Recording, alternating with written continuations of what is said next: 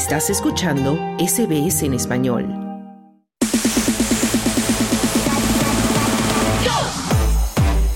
Deportes. En hora 13 ya llegamos al tiempo de deportes y ya está con nosotros nuestro compañero Juan Moya en la línea. Hola Juan, ¿qué tal? Buenas tardes, muy bien. Bueno, vamos a empezar con el fútbol, porque mañana comienza otra fecha de la A-League.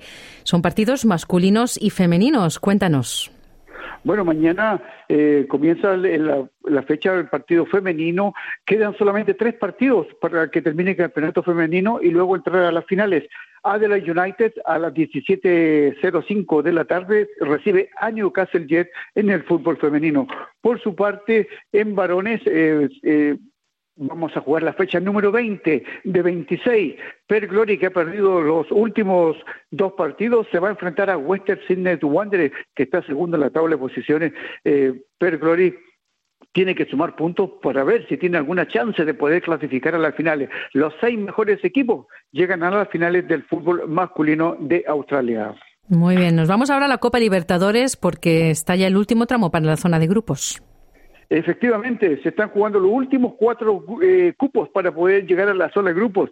Eh, partido de ida, Magallanes de Chile empató 1 a 1 frente a Independiente de Medellín y Millonarios eh, empató por el mismo marcador frente a Atlético Mineiro. Mañana Fortaleza de Brasil frente a Cerro Porteño, Huracán de, en Buenos Aires recibe a Sporting Cristal de Perú. los ganadores van directo a la zona de grupo y los perdedores entran a la Copa Sudamericana. Y vamos a la, a la Copa Sudamericana porque también resulta Efectivamente, hay 16 partidos y los 16 eh, eh, eh, equipos ganadores entran a la Copa Sudamericana, van a jugar la zona de grupo junto a seis equipos argentinos, seis equipos brasileños y cuatro y los cuatro que quedan afuera de la Copa Libertadores.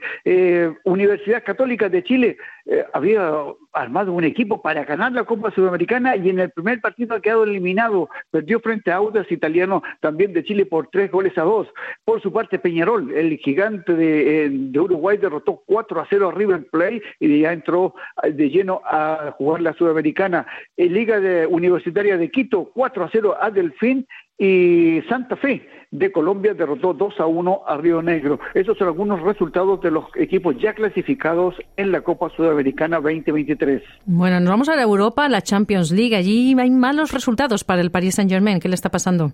Bueno, el, perdió contra el Bayern Múnich 2 a 0. El Paris Saint-Germain eh, ha, formado equipos para ganar la Champions League y nuevamente ha sido un fracaso. Mbappé y Leo Messi no fueron capaces de derrotar al Bayern eh, Múnich en su estadio. Eh, perdieron 2 a 0 en Alemania frente al Bayern y, la serie terminó 3 a 0, quedando eliminado. El Milán logró un muy buen empate frente al Tottenham 0 a 0 y entró a la siguiente ronda, a los cuartos sorteo final de la Champions League. Y el Chelsea eh, ganó 2 a 0 al Dortmund, también ya eh, ha clasificado, y el Benfica, que ya tenía asegurada la serie en el partido de ida, ha derrotado 5 a 1 al Brujas, que también ya está dentro de los cuartos de final de la Champions League 2023.